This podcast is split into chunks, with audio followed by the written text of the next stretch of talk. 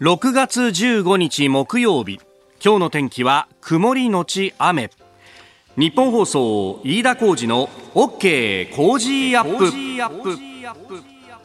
朝6時を過ぎました。おはようございます。ニッポン放送アナウンサーの飯田浩司です。おはようございます。ニッポン放送アナウンサーの新行市佳です。ニッポン放送飯田浩司の OK Cozy up。この後8時まで生放送です。えー、上柳さんもおっしゃってましたけれども今日6月15日はね千葉県民の日だと、まあ、千葉県民の日だけじゃなくて、えー、栃木県民の日であり信用金庫の日であるというね、えー、やっぱりあの今日は何の日っていうのはねいろんなサイトにあったりなんかもしますけど、まあ、そういうので、えー、調べておくっていうのがねあの中継なんかやってるとおここからなんかネタないかなとかいろいろねそうですね。あったよね、うん、もうあの本当駆け出しの頃からね私中継のレポーターを長くやっていたもんで、えー、千葉県には本当に大変にいろんなところに行ったしお世話にもなったしと、うん、まああの特にねあなたとハッピーの中継コーナーというものがあって昔、えー、沿線各駅巡りってね、えー、一駅一駅駅前から毎日いい中継しますよっていうのがあった時には、はい。えー、たくさんの方にお集まりいただいてなんかやっぱ千葉の人って情に熱いなっていう感じがねこれがやっぱりなんか郷土愛というかねそういうところにもこう現れているような感じがあって、はい、あのー、私は神奈川の横須賀の出身なんですけど、うんうん、神奈川県民ってあんまり神奈川県に対しての貴族意識っていうのがないんですよ。確かに。出身どこですかって聞くと横浜ですとか横須賀ですとか。そう。そうですよね、これがその制度にも制度っつうかなんというかねあのこの記念日みたいにも表れていてほうほう。よく考えたらそうなんだなと思うのがその東京は都民の日で休みになるじゃないですか、で千葉県も千葉県民の日でやっぱり公立の学校とか休みになるらしいんですが、はい、神奈川県民の日ってなかったんだよ。あ、なかったんですか？なんかね、記憶がなくて、で、その代わり、あの、私横須賀なんですが、横須賀市民の日みたいな、市政記念日かな？横須賀市政記念日っていうのが2月にあって、その日は学校が休みになって、で、なんかあの、割引チケットで東京、当時はディズニーランドしかなかったんですけど、はいはい、に入れるとかで、この冬の寒い時にですね、なんかあの、親に連れられて前浜まで行った覚えがあったりとか。するんですが、うん、考えてみたらねそう神奈川県民としてひょっとしたらあるのかもしれない。いや今調べたらそう。ないって書いてでしょ？でしょ？なんかそうなんだよ。だから特にこれが公立学校が休みになるとかそういうのなくて。へそうなのよ。これがね、不思議なもんで、まあそういうこのね、あの、日、日にちがあるないっていうのが、まあどこまで意識に影響してるのかっていうのはよくわかんないんだけど、でも、やっぱ、そういうところで、やっぱ、千葉の人たちはね、自分のところのいろんな名産もあるしねって、それこそ、あの、先週の日曜日に、えー、お宮子様とですね、はい、田中宮子さんと、えー、番組ありましたけど、やっぱ彼女も、お千葉にお住まいですんで、千葉県に。まあ、ものすごいこう、ぐいぐいアピールをするっていうあたりが、ああ、やっぱそうだよなっていうね、ビワも美味しいし、これからの時期はね、ピーナッツだっていいしと。で、そんなね、美味しいものの詰め合わせという形で、えー、今回、この番組のね、1週間のプレゼントとなっています。まあ、これも、それこそね、えー、千葉にも弊社支局がありまして、その支局の人たちが、いっぱい汗をかいてくれて、えー、えー、この間、陣中見舞いでもね、ね来てくれて、そうなんですよ。えー、美味しいおにぎりをいただきましたけど、はい、そうだよね、コロナがこう終わってってことになると、それこそ、あの JA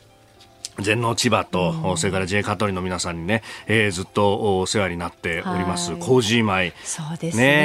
ねコロナ以前はね、あの、モンペを着て、田植えね、少しお手伝いしたりとか。稲刈り行ったりとかね。稲刈り行ったりしていて。いろいろ教えてもらいましたけど。教えてもらいましたよね。うん、またね、そういう日常が戻ってくればいいなということをね、改めて思う。今日は千葉県民の日であります。はい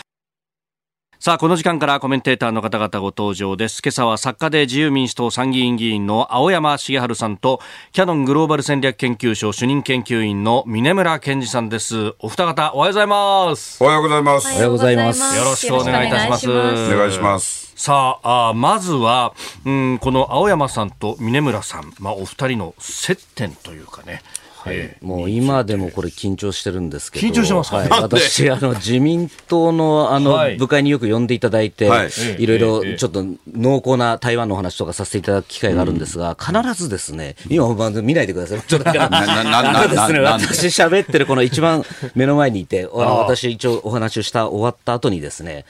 最初にもう青山さんが手を挙げて、はい、いや今日の話は非常に素晴らしかった、うん、で当時まだ私あの A 新聞にいたものですから。朝日新聞。ででそれであんな素晴らしい話をしたにもかかわらずどうしてこんな新聞社にいるんですか？ってずっと言われて。ずっと言われて。ずっと毎回それをこんな新聞社って言ってない。朝日新聞にって言っただけでしたっけ？朝日新聞にいるんですか、そういるんですかって言われて。で、まあ、けあの結構そういう意味ではですね私がこの転身する背中を押していただいたお一人であるというのがもう今日その話をしたくてしょうがなかったんですけども。まあ朝日新聞は論調はともかくとして、うん、記者をしかも清潔に鍛える会社なのは間違いないんですよ。おお清潔に鍛える。いわゆる懇談費の請求ができない唯一のマスメディア。あそうなんですか、うん。どっかの幹事長とご飯食べたから領収書出してうんぬんが、朝日一切できないんですよ。あできないんですか、うん、結構厳しいですね。それからやっぱ文章とかもよく鍛えますよね。と言いながら僕の友達で全然記事書けなかったやつもいたけど。まあでもやっぱりよく鍛える会社ですよね。あそうですね。そこはありますね、うん、やっぱおかしいのは上層部なんで。おっしゃる通り現場の記者の皆さんはっていう、まあ、苦しんでる人もいますよね。峰村さんは本当に、はい、あの僭越ながら僕と現場主義ってとこ似てるし。それであのチャイナに対しても本当に現場を踏んで、はいうん、峰村さんにしかできない報道を何度もやってらっしゃるんでお世辞僕言わないんで。朝日で鍛えてもらったことを基礎にして自由になられたらっていう意味です。ありがとうございます。はいでね、今もさまざま記事論考を出されていらっしゃいますけれども、まあ、その中で夕刊富士でも連載をされていらっしゃって、えー、この間はえー、中国が習近平国家主席が琉球発言というね、えー、記事がありました。これここへ来てなんかいろんな新聞が追っかけ出しましたね。いやもうようやくっていうか逆になんで今北京にいる記者たちはこれ気づかないんだと。一面なんですね。人民日報の一面に琉球って習近平が言ったって。これすごい私ももう椅子から転げ落ちるくらい驚いたのに あれ日本のメディア見たらどこも書いてないんですよ。書いたら追放されるから。あそういうことですかね。そういうことですかねって南村さんが一番知ってんだけど。私ももう 支局にね、もうしょっちゅうあのビザをお前延長しないぞと言われ、脅され続けたので、あまりよくわかんないんですけど、いや、そういうの本当ね、まず、これぜひね、あの、青山さんもお話伺いたいんですけど、これもかなり早い段階からおっしゃってたじゃないですか、沖縄のこの、沖縄危ないよって話っていうのは。そうそう、僕自身が、まあ、あの、民間専門家の時に、米人、北京とか上海とかで、特に軍と、はい、それから共産党系の人と議論した時に、沖縄って絶対呼ばなくて琉球って呼んでいや僕は琉球って呼び方も大好きですけどいずれにしろわざわざそうやって呼び方を変えてあの我々のものだと。そうです、はい、中国海軍の大佐とか将軍まではっきり言ってた。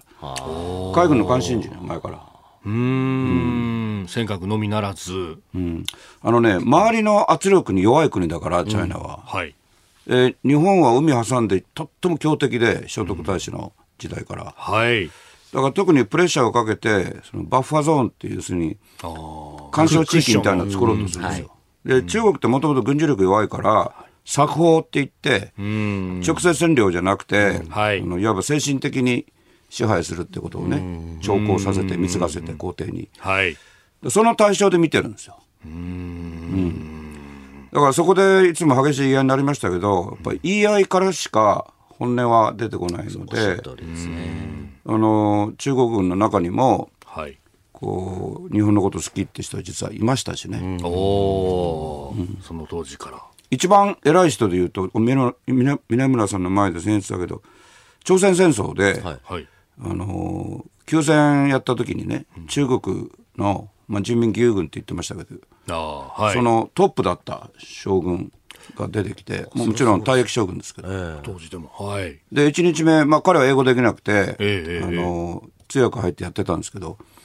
すごく率直に、えー、例えば共産党、青山さんはこれから共産党と会うだろうけど、共産党が何を言おうが、うん、我々、私の目が黒いうちは、朝鮮半島に行かないと。そこまで。そこまで言い切るんです。そしたら2日目になったら、はい、通訳の女性いなくなって、ええ、陸軍大佐っていうのが、えあの突然通訳だって現れて、しかも英語も日本語もほとんどできない人が通訳だって現れて、えー、だから監視してるんですよ。面白いまあ、人間社会なんで、共産党だからといって、絶対一色ってわけでもないんですよね。はあ。こんな峰村さんの方がもっとご存知だと思う、うんまあ、そのなんか急に美女の通訳が現れたりとかそういうのよくありましたけれども。そういうこうハニートラップ的なものっていうのがあるんですね、えー、あのありました、ね、僕もホテルで襲われましたよ、えー、襲われた、この話してたら番組終わっちゃうけど いやいや襲われたっていうのは、えー、あのマッサージ頼んだの。日系のホテルで、今なくなったけど、親戚あの穴系のホテルあったありましたありました、はい、でマッサージ呼んだら、はい、あのすぐ来たのがだっておかしいし、うんうん、念のためあのスコープ、あえー、鍵を開けずに、ドア開けずに。チェーンの向こうから見たら、はい、マニキュアが見えたんで、ほうであこれはもうそのつもりだなと思ったから、ドア閉めたらもう乱打されて、電話がいっぱいかかってきて、入れろ入れろで。入れたら終わりですよ。ああ、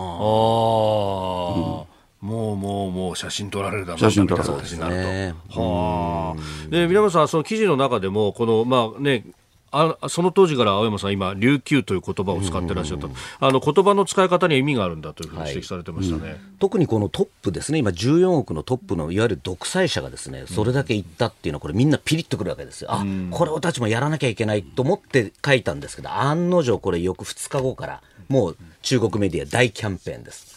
そもそもあの沖縄処分というのは、あんなものは日本が武力によって脅し取ったんだと、新新国から脅し取ったんだみたいなこうキャンペーンを始めて、で来月には、えー、玉城、えー、沖縄知事が訪中すると。これはまさにこの日中関係の中の一筋の巧妙なんだみたいなこういうもうキャンペーンをこう始めてるんですね。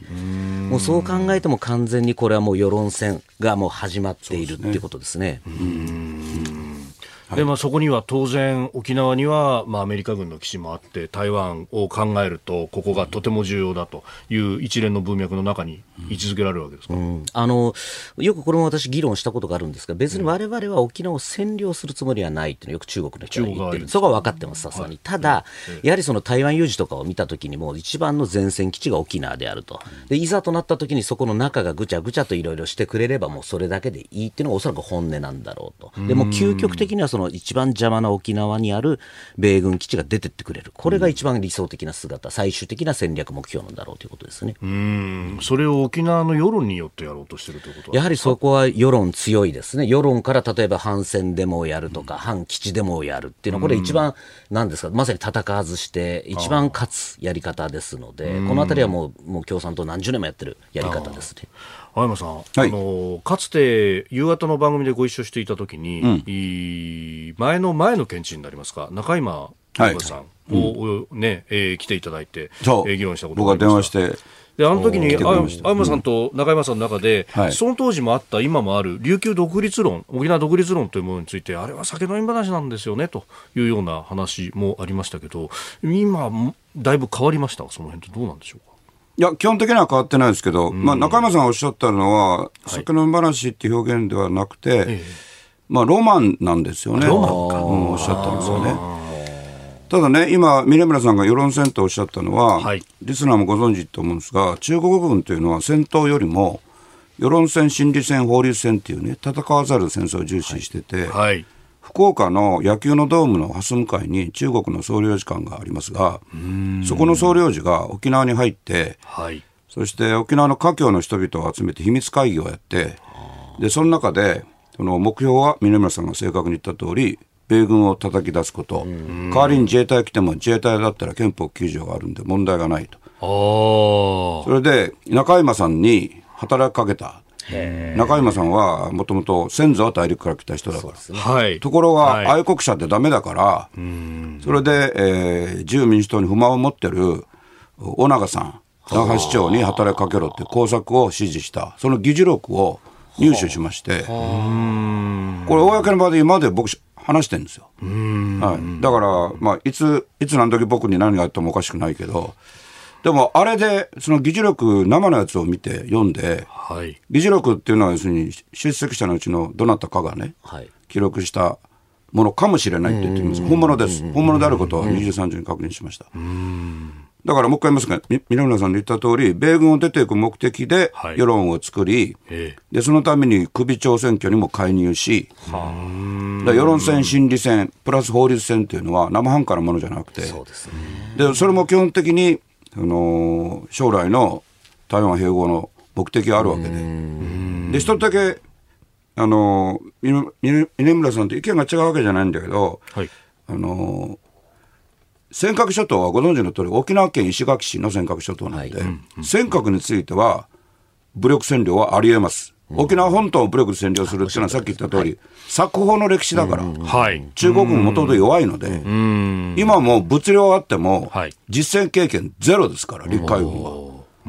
陸軍あってもベトナムで負けてるわけですからね。はい、でこれ、この間5月に米軍の太平洋艦隊と話した時にも、中国に実戦経験がないってことを非常にまあ重視してますよね。米軍は実戦経験の良くも悪くも塊なんで。そうですね。自衛隊も実戦経験ないんですけど。ただ、日米の訓練っていうのは実戦をもとにしてるから、非常に中身が詰まってるんですよ。中国がそれを警戒してるから、特に沖縄に対して関心が強いので、だから峰村さんが夕刊富士で指摘なさった、習近平国家主席が琉球って言ったら大変なことだっていうのは、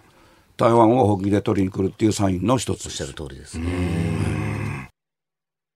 えー、スタジオには長官各紙が入ってまいりました、まあ、これ後ほど取り上げますけれども、えー、陸上自衛隊訓練中の銃撃という事件、えー、2人の方が亡くなったと、えー、いうことがあ各紙一面トップという感じです、うん、えー、朝日新聞、えー、陸自候補生発砲2人死亡、えー、18歳訓練中に教育担当を撃つ、えー、読売新聞陸自訓練中銃撃2人死亡殺人未遂容疑18歳候補生逮捕、えー、毎日新聞陸自で、えー、銃発砲2隊員死亡殺人未遂容疑18歳候補生逮捕と。えー、産経も陸自で発砲3人死傷岐阜で訓練中18歳候補生逮捕となっております。まあ、あのこれについてはね、えー、メールもたくさんいただいておりますし後ほど、えー、取り上げてまいります。で、えー、気になるニュース、まあ、中国に関してがあ日経一面です。中国深まる地方財政難、隠れ債務1100兆円。不動産低迷で景気の重荷にという記事が出てきておりますが、皆さん、これ、まあ、前々からね、言われていた、いわゆる投資平台という、はい、うね、あの、プラットフォーム。プラットフォーム。はい、うこの手法がいよいよ限界にというようなあことも出てきてそうですね。これ実はそのもちろん、あの、政策としてその土地のプラットフォームでお金をジャブジャブ今まで儲けたのをもちろん取り締まったってのもあるんですけれども、それ以上に実は問題なのはコロナの、はいえー、対策ですね、毎日 PCR 検査をやったって、このお金もすごいお金なんですけど、これ全部地方政府にもうあの払わせてる、はい、実は地方政府は二重に入りもなくなってきて、出もすごく増えたっていうことで、今、相当困ってます。何人か私、地方政府の人と連絡をしたんですが、はい、ほぼ皆さん、公務員の給料は下がってます。ぐらいやはり財政が厳しいと、これ私も20年近く中国と関与してきて、はい、あの初めてですね、この給料、うん、公務員の給料がここまで下がるっていう事態っていうのは聞いたことがないです。うん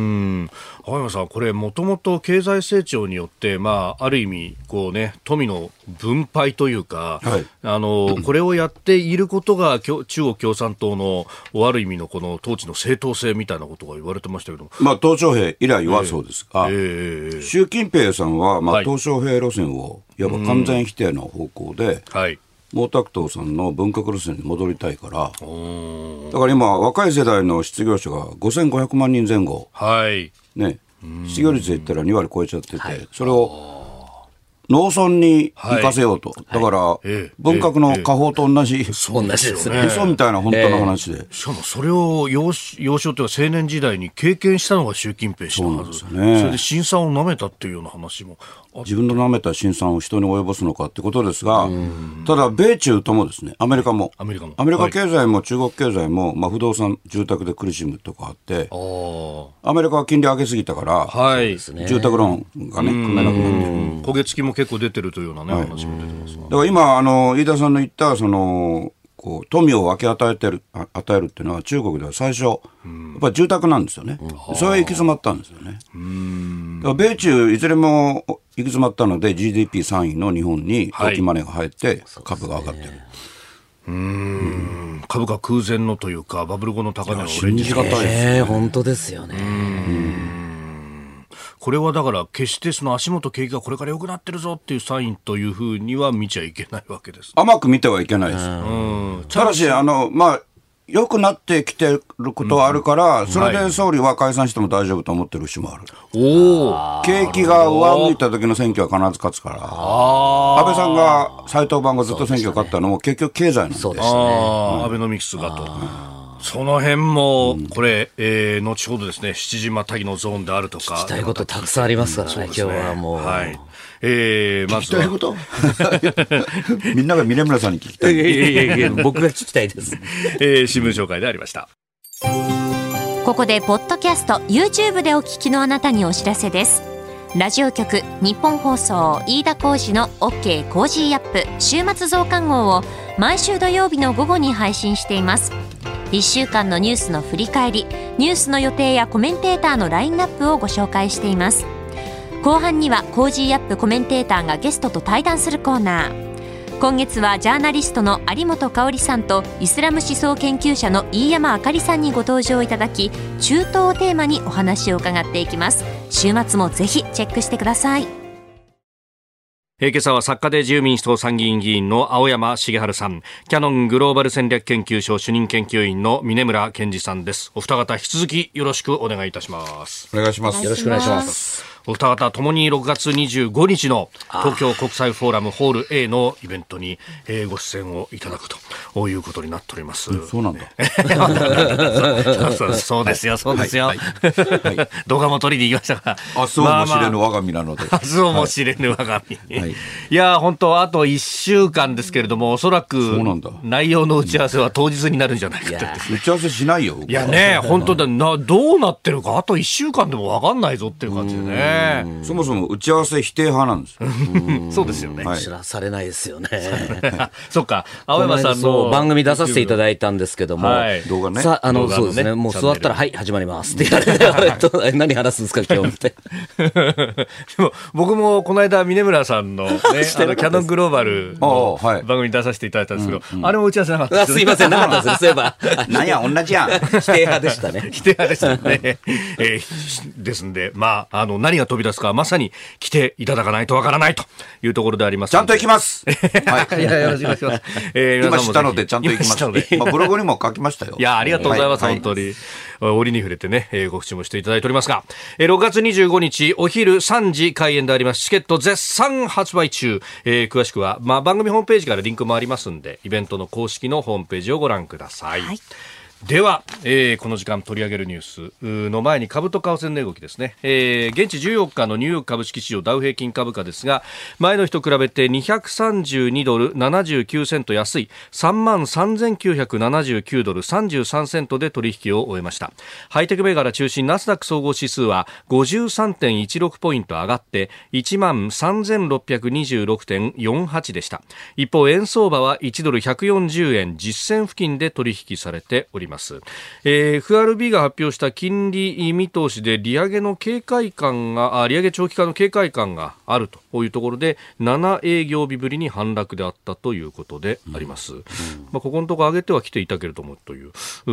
青山さん先ほどねアメリカ経済の話もありましたけれども、はい、やっぱりちょっと不安定なところはありますか？不安定っていうか結局、本当は FRB のパウエル議長が初動を誤って、はいこのこの武漢熱が終わる時のインフラ大したことないと言ってたのが、はい、大したことあったので、まあ、むちゃくちゃに上げたんですよね、はい、一気に0.75%とか。で、まあ、次回は見送る見送るんだけれども、はい、決まりましたけど、逆にもう2回年内に上げるということが出てきたんで、はい、あの利上げに勝てる株価はないので、理事がつくと大きなお金はそっち行っちゃうから、はい、株式投資が細るんですよね。はい、でも、その利子上げたために住宅ローンが高くなってるっていうのはもっと深刻な問題です。うんまあ、その焦げ付きであるとか、あるいは中小の銀行はね、結構経営不安、はい、破綻というものが出てますもんね。不安どころか。うんさあ、そんな中ですけれども、7時またぎ、まず取り上げるニュース、こちらのニュースです。陸上自衛隊自動小銃発射事件3人が死傷。昨日午前9時10分ごろ岐阜市日野南にある陸上自衛隊日野基本射撃場で訓練をしていた自衛官候補生の男が付近にいた指導役の男性自衛官3人を銃撃しました。防衛省や岐阜県警によりますと52歳の隊員の方が胸にそして25歳の隊員の方は脇腹に銃弾を受けて死亡。もう一人の25歳の隊員も左足に怪我をしました。岐阜県警は男を殺人未遂容疑で現行犯逮捕しし容疑を殺人に切り替えて調べております。えー、この事件に関して陸上自衛隊トップの森下陸上幕僚長は昨日防衛省内で記者会見し次のように述べました。このような事案は武器を扱う組織として決してあってはならないものであり陸上幕僚長として非常に重く受け止めております。今後このような事案が二度と発生しないよう陸上自衛隊として調査委員会を立ち上げ、原因を究明するとともに、再発防止の徹底を図ってまいります。え、浜田防衛大臣も謝罪の上、えー、捜査への全面協力、原因究明、再発防止を指示したと明らかにしました。えー、メールやツイッターでもこれについてたくさんいただいております。ダーちゃんさん、葛飾区の男性会社員59歳の方、えー、元自衛官の友人からもありえない事件だと連絡がありました。射撃訓練の際には安全係とコーチという方が、えー、撃つ人の脇に必ずついているんで、不不穏な動きをされればすぐに取り押さえるという体制になってるんでありえないということでした。訓練中に尊い人命が失われたことを心痛みますと。えー、市川市の梅干しばばさん、ご遺族の方も悲しんでいると思います。二度とこんなことが起こらないことを祈りますと。様々いただきましたが花野さん驚く事件でした。まあ、昨日、自由民主党の国防部会が別件で開かれる直前にあって、はい、国防部会で最初、防衛省から説明があったんですけれども、まあ、想像を絶するんですが、ただ、40年弱前にもう一度あったんですよね、はいええ。山口の駐屯地であったという話ですね、はい。はい、だから今、飯田さんから紹介があったその対策ってしてるんですけど、まだ僕らも全部あの聞いてるわけではないですが、あの射撃体制に入って、まあ、うつ伏せになって射撃体制に入った時に、そうしたんじゃなくて、えー、待機してる時にやってるから、まあ、人員の関係からしても、大気のところまで全部目をね、行き届かせてるかって言ったら、はい、諸国の軍隊でも、僕結構、米軍をはじめ参加してますけど、はい、なないですよ。あそれから誰でも、まあ今日、あの、ありました通り、亡くなった方、胸に、はい、あの、弾を受けてるから、防弾チョッキあればと誰も思うんですけど、あの、軍隊、それから自衛隊の訓練ってやっぱり身の動きを軽くするために、そうですね。なるほど。うん、普通はつけない。警察官は動き方が違うので、普通つけますけどね。うん。防弾チョッキしてる軍事訓練って見たこともないですないですね。それは、普通はないですよね。いや、今本当にあの、山さんおっしゃった通りで、この、あの、1984年の事件って、これも結構重要で、結局あの、不起訴処分になってるんですね、あの自衛隊の方は。で、やはり心神喪失状態だったっていうのが理由だということ、もちろん今回のこの原因は分からないですけれども、やはりそういう精神的なケアとかっていうのは、やっぱり結構アメリカでも問題になってます、銃を持ってる方、どういうふうにこのケアを、メンタルのケアをするかっていうところもあるので、このあたりが実は大きな課題になってくるんじゃないかと思いますね。まあ、米軍と比較しても自衛隊は実は、事故とか事件が極めて少ない部類ではありますけれど、まあ、社会全体でもあの比較的安定している社会だから、衝撃が非常に強いですよね。まあ、このね、うん、えー、容疑者ですが、4月に入隊をし、そして訓練をしている、まあ、真っ最中というか、訓練がまさに終わるというタイミングだったということえっと、僕にあの試験者の方から来てる問い合わせの中で一番多いのは、その4月、4月、5月、6月とね、この6月と、それぐらいで打たせるのかってくるんですけど、これ普通です。今朝は作家で自由民主党参議院議員青山茂春さんキャノングローバル戦略研究所主任研究員峰村健二さんとお送りしております。お二方引き続きよろしくお願いします。お願いします。よろしくお願いします、えー、自衛隊の自動小銃の発射事件について青山さんのところに寄せられるそのご意見の中で、はい、まあ入隊して、えー、2か月3か月余りで銃持たすのかというね、うん、えー、指摘が来るということでありますがえっと、まず、あの、自分自身の体験からしても、はい、あの、諸国の軍と比較して、これは早すぎるってことはありません。それと、もう一点、やっぱり、あの、別に自衛隊をかばっているわけじゃなくて、密度の濃さね、訓練の。だから、こう銃をポンと持たせるんじゃなくて、はい、人間的にも関わって、規律とか、はい、それから人間に対する愛情も含めて、祖国愛も含めて、きちんとこう教育していった上で、あのいわば使用期間の仕上げとして、銃を扱えるかどうかっていう訓練に入っていくわけなんで、はい、あの持たせるのが早すぎるっていうことではないと思います。はい。まあ、そしてね、うん、その精神的なケアの部分というね、峰村さんからの指摘ありましたけれども。はい、えあのね、え峰村さんに喋ってもらった方がいいけど、その、犠牲者が出てる以上はね、現状でよかったってわけにいかないので、うん、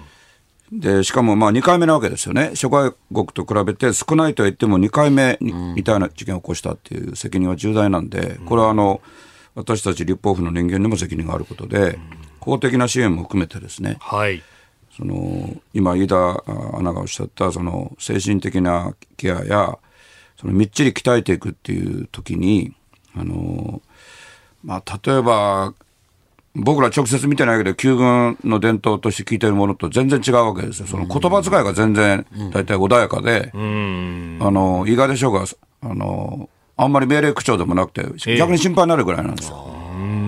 これは陸だけじゃなくて例えば海で有名な江田島でも、はい。海軍兵学校の時と言葉遣いも全然違うんですよね。体罰はもちろん基本的にないし、基本的じゃなくてないし、あってはならないことですし、だから、その、今回もこの指導の行き過ぎで恨みを持たれたっていうのは、はい、実際は、あの、簡単に言えることはないっていうか根拠薄いと思ってて、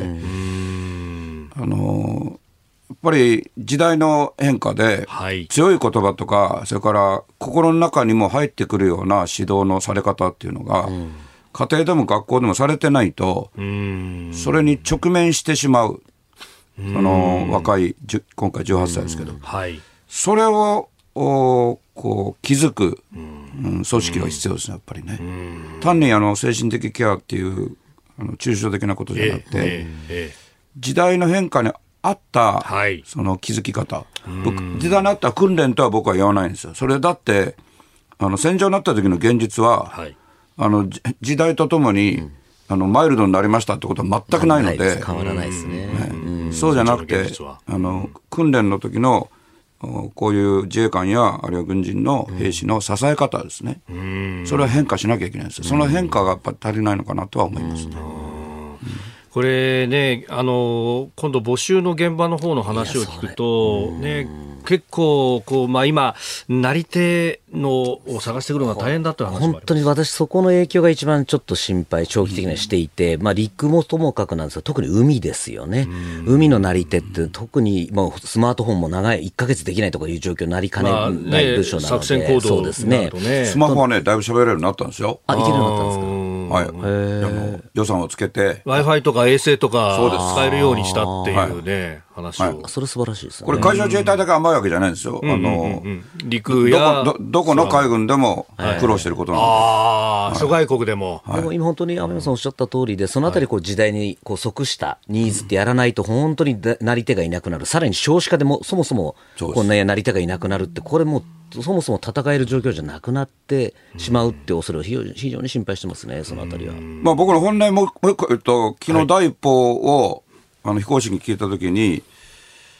やっぱロボット兵器への潮流になるなと、なるほど米軍はもう相当進んでますし、そうですね、だってウクライナ戦争はその実験場になってるんで、ドローンだけじゃなくて。ああ、陸上の、まあ、ある意味、歩兵に変わるような形も含めて。はい陸海空宇宙軍全部ですよ。はあ、よくね、なんか。変わらないのは海兵隊だけだという。海兵も変わるっていうのは5月に、ね。そうですね。あ、そうですか。マルインコも変わると。へえ、うん、いやなんかね、ニーズ歩行してて、どんなにどつき回されてもまた立ち上がってみたいな映像が出てたりとか、あります、ありますもんね。この間の、サンディエゴの第三艦隊司令官に行ってきた時もですね、なんか、えー、あの新しい船を見せてもらったんですけども、ものすごい勢いで回収してるんですね。で、回収してるのは何のためにやるかっていうと、もう全部それ無人、はい、水中無人機とか、ドローンの甲板を作ってる。はあ。かなりのスピードでやってってるんですね。だからそこは本当に米軍も今無人化どんどん進めてるので、今本当に青山さんおっしゃった通りで自衛隊も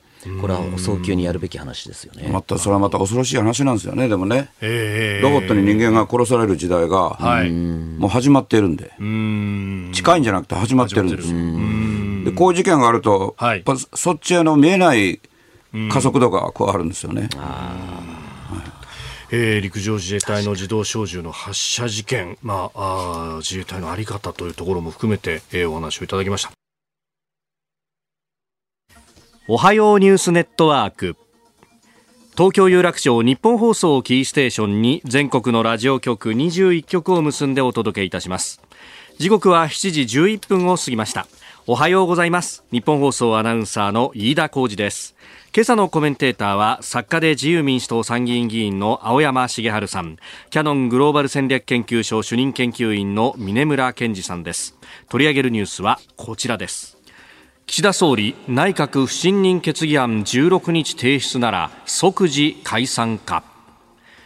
一部報道によると岸田総理大臣は内閣不信任決議案が明日16日に提出されればその日のうちに解散を表明することを検討していることが分かりました。13日今週火曜日の会見の中で総理は野党が内閣不信任決議案を提出した場合の対応についてはお答えを控えると述べておりましたが情勢を見極めた上で最終判断する見通しです。えー、日本放送では朝6時から番組やっておりましてさまざまメールを来ておりますが解散についてたくさんいただいております、えー、世田谷区和也さん、えー、火曜日の記者会見で岸田総理がいつが適当か諸般の情勢を総合して判断していくと何とも意味深で微妙な発言をされていましたが議員の先生方どう感じてるんでしょうかと。これ意味深ではないです。意味深ではない。解散しますって言ってるのと同じです。これは。あのー私は国会議員ですが、政治家になったつもりはありませんが、岸田総理はある意味典型的な政治家なので、前の発言との比較が一番大事なので、はい、今、メールくださってる方もお気づきの通り、前は、今は解散は考えていないと言ってたのが、情勢見極めるって言ったので、解散したいとおっしゃったのと同じです。あとはもう細かい日にちだけであって、はい、もう動かないですね。はい、この国会はあ延長なければ6月21日、来週の水曜日で閉じるということになってでもそこに大きな大きな違う要因があって、はい、これもご承知の人多いと思うんですが、17日からですね、23日まで、はい、天皇陛下におかれては、インドネシアを公式に行幸なさるので、そうですねでもちろんその解散の手続きっていうのは、あ秋篠宮皇嗣殿下が代行なされますけれども、はい、可能ですけれども、うん、それは本来しないですよ。やっぱ陛下に、はい、あの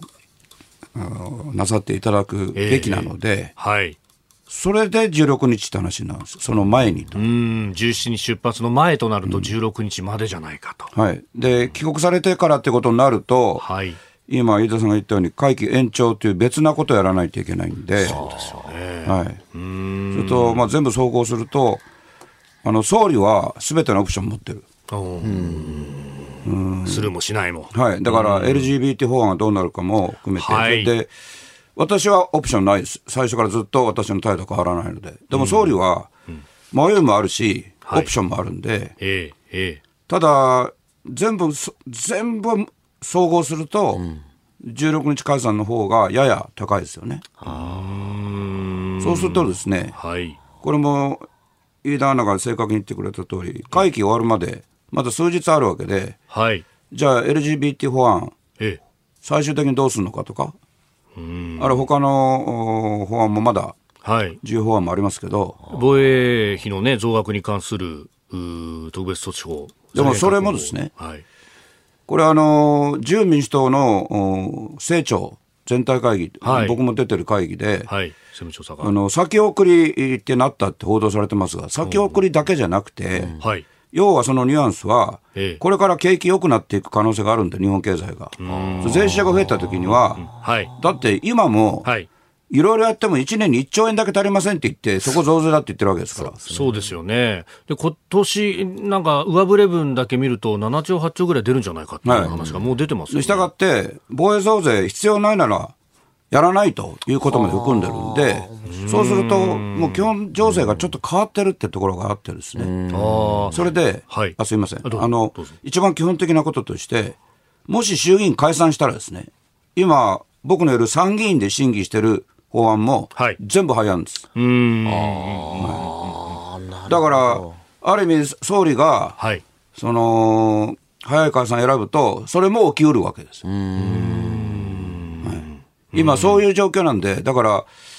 岸田総理が情勢見極めてとおっしゃったのは、そこまで含んでのことで、ただ同時に解散早くやりたいっていうのは変わらないっていう意味であるんですよ。で含みっていうのはその2つなんです、実は。複雑に見えて。複雑じゃなくて、私は解散したいんだと。はい。でも。ただ残った法案を、これだけ自由民主党の中に実は反対も強い LGBT 法案も含めて、最終的に廃案にしようと思ったらできるしと、総理は間違ってもおっしゃいませんよ、だって立法府の話ですから、言ってはいけないことだし、行政府のトップとしては。でも議員内閣制なんで、政治的にはもちろん法的にも可能なんです。自由民主党総裁でもあるしと。そうです。だからそこが本当のぎりぎりのぎりぎりのぎりぎりで、個人ブログにも書きましたが、昨日そのことを含めて動き回ったわけですね。で、今朝このラジオなんで、はい、なかなか本来は言えないことが多い。みんな聞いてるでしょうね。今ね、峰村さんってあの、優秀な記者だった人がこっち見てるから、思わずつられて喋って。いや、でも、そこで言うと、そのへ、ちょっとこう、ちょっと躊躇する要素として、今、いろんなこの世論調査、世論調査が内部の調査の結果が出てるじゃないですか。で、ひょっとしたらもし今解散したら自民党が40ぐらい議席減る。もっと減るかもしれない。ですよね。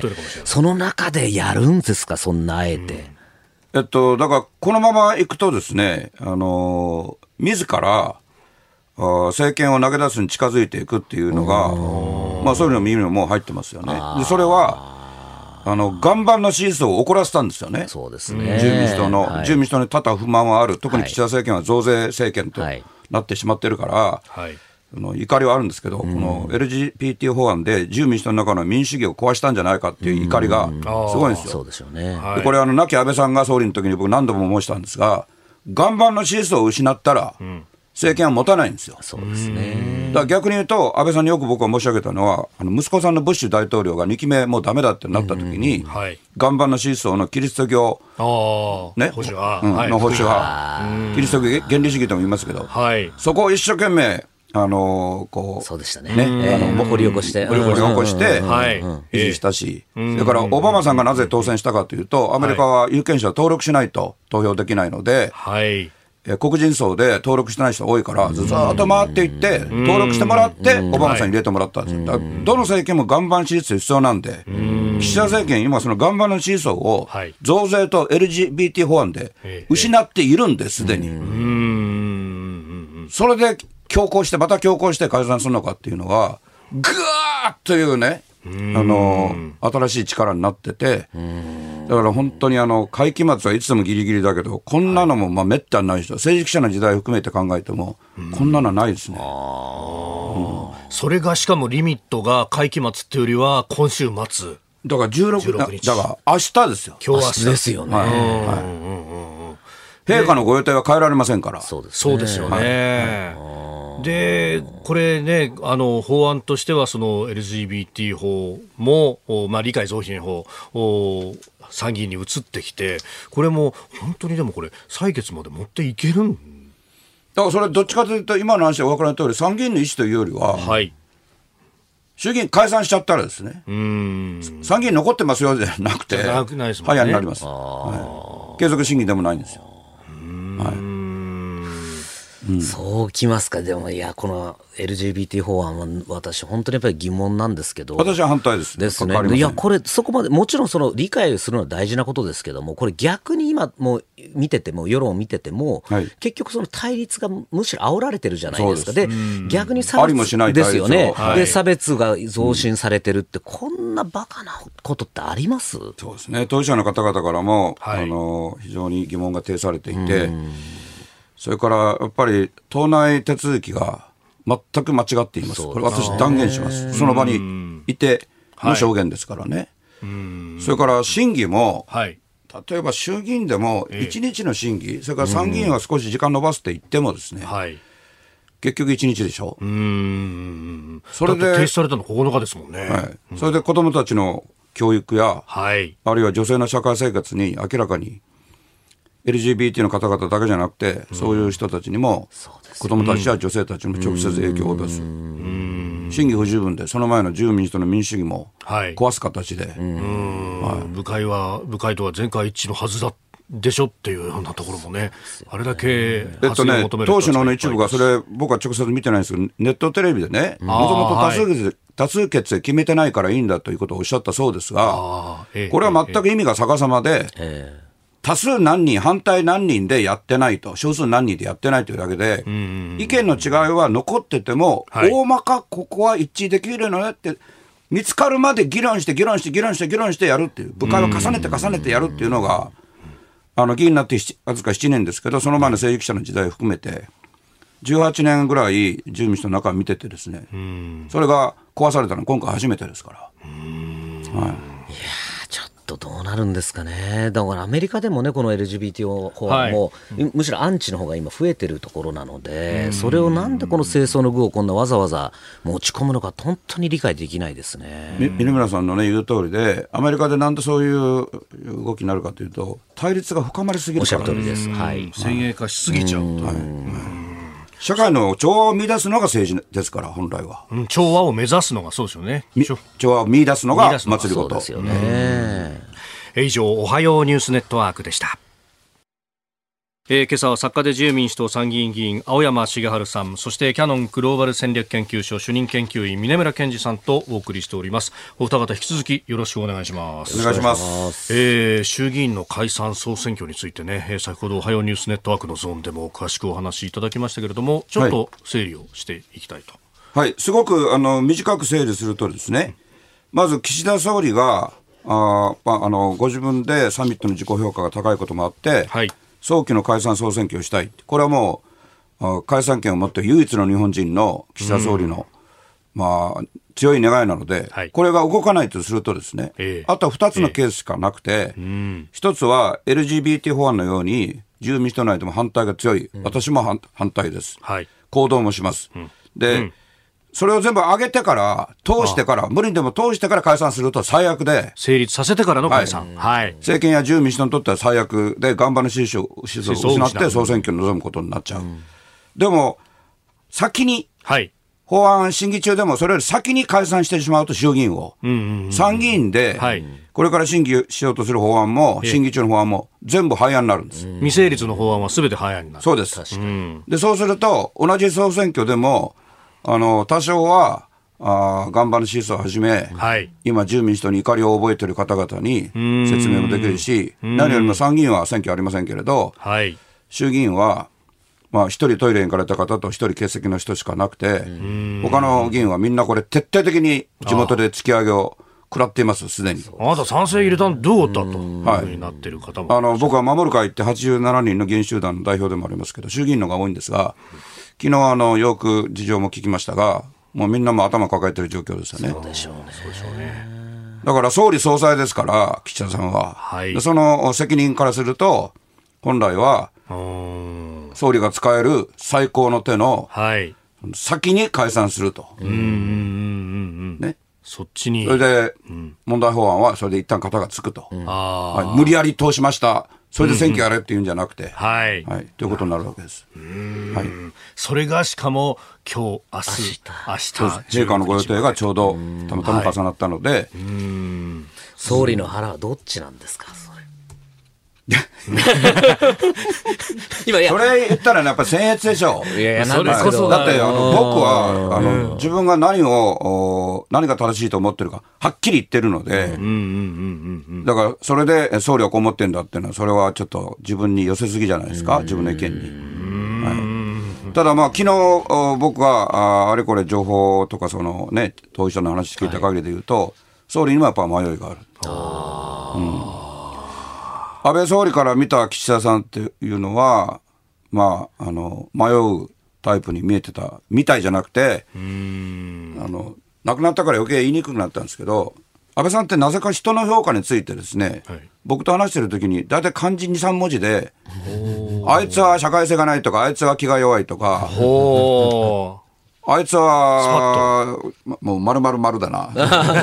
国にとって良くないんだというのは、ね、そうすると岸田さんはどっちかというと決断よりも迷う、だからそれを岸田総理が克服して、安保3文書とか決断しておやりになった、で今回は元の迷いの中にやっぱりいらっしゃるとは思います。なるほど。で決断は今日じゃなくて明日の当日になるかもしれませんがそれ決断遅れただけで、はい、もう委員会とか本会議とか開かれちゃって、LGBT 法案が、いわば総理がもともと言ってた方向に行っちゃうってことになるから、ら本来なら今日中に決めないといけないですけど、いや僕は本当の決断は明日の未明ぐらいかなと思ってます。なるほど。はい。さああでは続いて、えー、用意していたの教えてニュースキーワードこちらです利上げ見送りアメリカの FRB 連邦準備制度理事会は14日の連邦公開市場委員会 FOMC で利上げ見送りを決めました、えー、政策の現状維持は11会合ぶりということでありますまあ、あの青山さん、これすでにね、えー、ルール説明いただいているところですけれども、まあ、利上げを見送ったけれどもというところ、そして一方で日本は経済が上がっていくかもしれないから、これが解散のインセンティブにもなっていると。そうです。うん、あのアメリカがまた、今の1回だけだけど、うん、次またおそらく0.25、0.25、合計0.5上げていくと思うんですが、年内に。はい、1回目送ったから、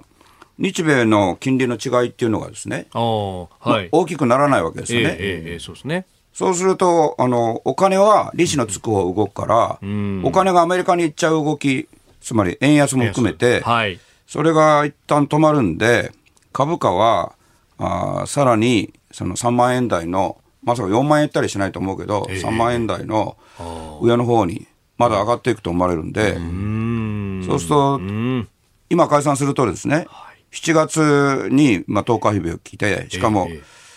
ー、あの岸田さんは前の選挙が、解散も仏滅、投票日も仏滅だったから、そういうの気にしないから、7月23日の対案じゃなくて、もっと前に。ああ、もっと前でそうするとまだ景気が、はい、あの色々い話の時に選挙やれる。景気いいと選挙負けないんですよ。なるほど、はい、安倍さんがそうでしたから。うん、はい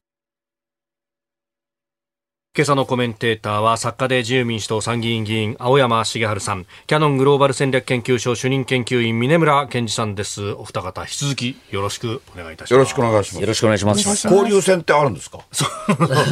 まあ ダブルで。いい。つもはねお一人ずつ出ていただいてますけど二、人でってことで交流戦というね、ええ楽しいです今日は。いや本当楽しいです。なんかねこう私横で見てるとこう峰村さんがぐっと出ていく時があ記者の人ってこうやって聞くんだって感じがね。今日はだ、なぜ、いつも責められてる立場じゃないですか。あの、もう、いやいやいや、もう、迎えの時は。むちゃくちゃ褒めてるいやいやいや、褒めて責めて、いびっていただいてるんですけど。いやいやいいびってない。あんた何言いはんねん。今日は優秀だから、朝日新聞は早くやめたらって言ってそれを部会っていうのを、みんなの前で言うと、箕浦さんも考えるだろうと思って。終わった後もしっかりと、しっかりと、あの、ご忠告いただきました。はい。青山さんは、部会一番乗りで来るから、当然ながらこう演壇の一番前にいらっしゃるそうなんです一番最初に手を挙げてっていう、ね、ほとんどの部会が一番最初に来てますから、ね、質問の時もこう、あの、青山先生の見ないようにして私も見てるんですけど、目の前でこう来るんですよ。もうどうしようもなくなってしまってですね。しかし、はい、青山さん、今もノンフィクションの執筆をやっているし、もう苦しみ抜いてるんですよ。ね、安倍さんが僕に言ったことをどこまで書いていいのか。健在であれば総理のお見せして、そうですね。どうこれこれこのまま出し出出しますけどいいですよねって言って、はい。それと安倍さんきっとせめてここ削ってよとか言うだろうけど、それできないから、何ヶ月も原稿苦しみにいってて、物書きになってからこんなに新人したことない。もう、あの、大げさなく100回以上消してます。へあのー、今ね、まさに出ている野草コーサロ。それは小説です。はい。こっちも苦しまれてましたけど、今の方がきついですか？野草耕作郎小説は一つはやっぱり考えてる時間が足りないのでその前の私は早残って18年4か月もかけて書いて、編集者にいくらなんでも長すぎますって呆れられたんです、編集者が今作家になっちゃってるもん そうなんですね。長すぎたから。なるほど。はい、あの会社を辞めて、はい、周りを定年そういうことですね。になって。さあ、じゃあちょっとここから現実に引き戻して、はい、えー、続いてはここだけニューススクープアップです。この時間最後のニュースをスクープアップアメリカブリンケン国務長官中国を訪問政府高官と会談へアメリカ政府はブリンケン国務長官が今月18日日曜日から2日間中国を訪問し中国政府高官と会談すると発表しました。ブリンケン国務長官が中国を訪問するのは就任後初めてとなります。あのアメリカ本土に気球が飛来しそれを撃ち落としたという件などなどがあり止まっていたというのが動き出すんですか、皆さん？まあ、あの動き出すべきものがもう4か月をこれ遅れてるわけですよね。で、この4か月間何が起きたかというと、南シナ海ではもうとんでもないニアミス、米軍機と中国機のニアミスがあった。はい、その4日後には台湾海峡で、はい、もうあれはあのいた人間に聞きましたけれども、本当に危なかったそうです。あの時って本当に目の前、あの中国の船が、はい、アメリカ、カナダの船を船を横切った、本当に衝突寸前大体技術的に未熟だし、いやおっしゃる通り中国は。もう見ても分かるぐらいのやっぱりそういう荒い運転をしていたと。いう意味でも、これもある意味チキンゲームをやってきてるわけですね、中国としては。でもアメリカとしてもこれさすがにまずいということで、これ、なんとか米朝やらない、あの改善しなきゃいけないっていうのが今のこの本当の狙いなんだろうと、うん、ただここ何人か議会アメリカの議会の関係者来日してる人間と会ってますけれども簡単にはいかないと、もちろん政府とバイデン政権は対中改善したいと、どの部門もそうだ。これペンタゴンも含めてしたいと、はい、だけどもとにかく今議会が厳しいと。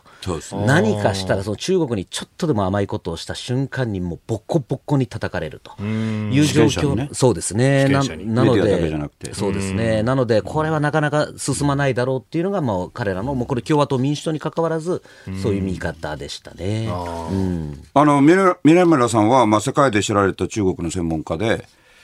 あの偶発的軍事衝突を避けるためには、はい、ブリンケンさんっていう穏やかな人が、とりあえずその相手の外務大臣の秦剛さんだけじゃなくて、習近平さん会わなきゃいけないと、いうのはその通りなんですよ。でも、その通りで、ただ大きな大きなバックグラウンドは、はい、あのデカップリングっていうカタカナがあってですね、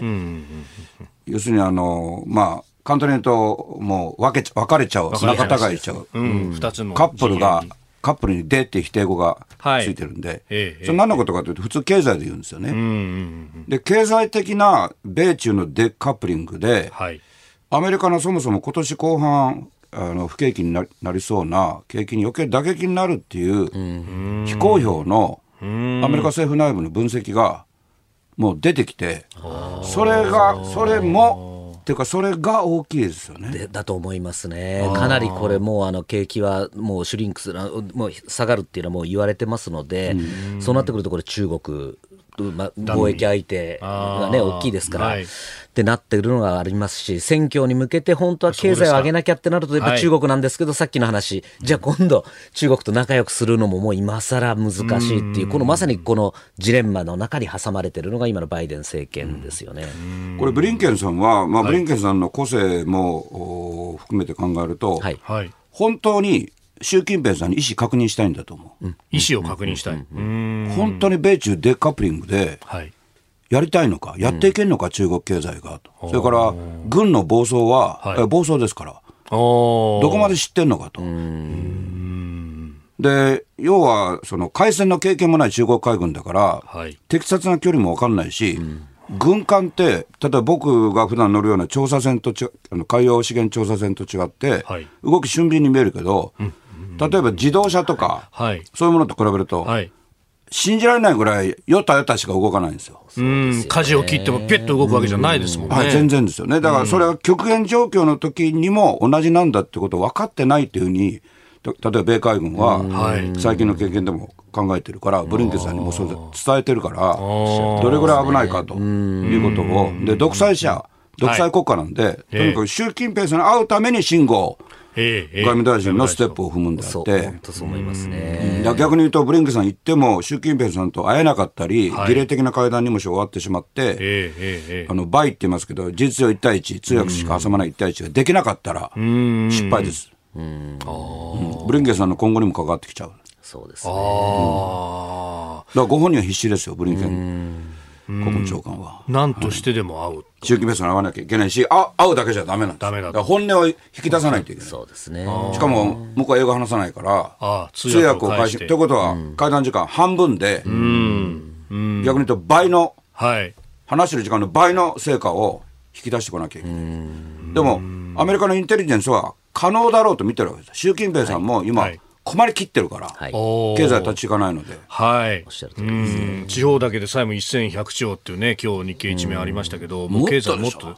日経新聞全体に中国のあのいい加減な統計を引用すること多いけど、はい、いやいや、もっとですよ。うん、そしたら今がチャンス。その本当に今おっしゃる通りで、結構これ、CIA の今、実はブリンケンさんより力を持っているあのバーンズさんですね、はい、彼が実は極秘で訪中していたって、そのあたりも全部ネゴした上の今回訪問なので、おそらく今の青山さんおっしゃったような、そういうディープな会談はやって、一体お前どうする気だっていう、おそらくもうこれ、最後通帳的なものが行われる可能性あると思います。ね。私、ブリンケンさん2度インタビューであったりしたことありますけど、かなりの中国にはハードライナーですね。えー、本物ですね。もう強硬、はい、強硬ですね、特にやはり人権とか、はい、そういう独裁独裁体制に対しては、もうガツンと言ってやるっていう方なので、結構だから中国側の王毅さんとかは、もうみんなビビるらしいんですね、ブリンケン来ると、あーっていう感じになるって確かにブリンケン、サリバンのラインが、あのね、バイデン政権が発足した当初にアラスカでも大喧嘩大立ち回りをメディアの前でやったってのありましたよね。はいサリバン補佐官もすごくいいんですよ。いいですね。この安全保障外交ラインというのが。だから僕は日本国民だから勝手なこと言うと、はい、次期大統領ブリンケンさんでいいんですよ。おそれ、その一択だと思うんだけどな、トランプファンに怒られそうだけど。勝ちますね。見た目もいいですかっこいいですしね。はい、そうですよね。で今おっしゃった、ね、サリバン氏も私もよく、あの、取材してましたけど、まあ、頭いいですよね。人柄もいいし、ね。人柄もいい。とんでもなく頭いいですね。もう。もう私の質問しようと思ったら大体分かってんですよ。何するか。もうだから答えがもう出てくるみたいなぐらい頭良かったです。逃げないしね。逃げないですね。この二人が支えているうちは、で、バイデンさん自身っていうのは、うん、なんか、俺は習近平と昔から知り合いなんだとか、うん、話わかるみたいなことを言ってたりもしますけど、どうなんですか？対中国間というものは。うん、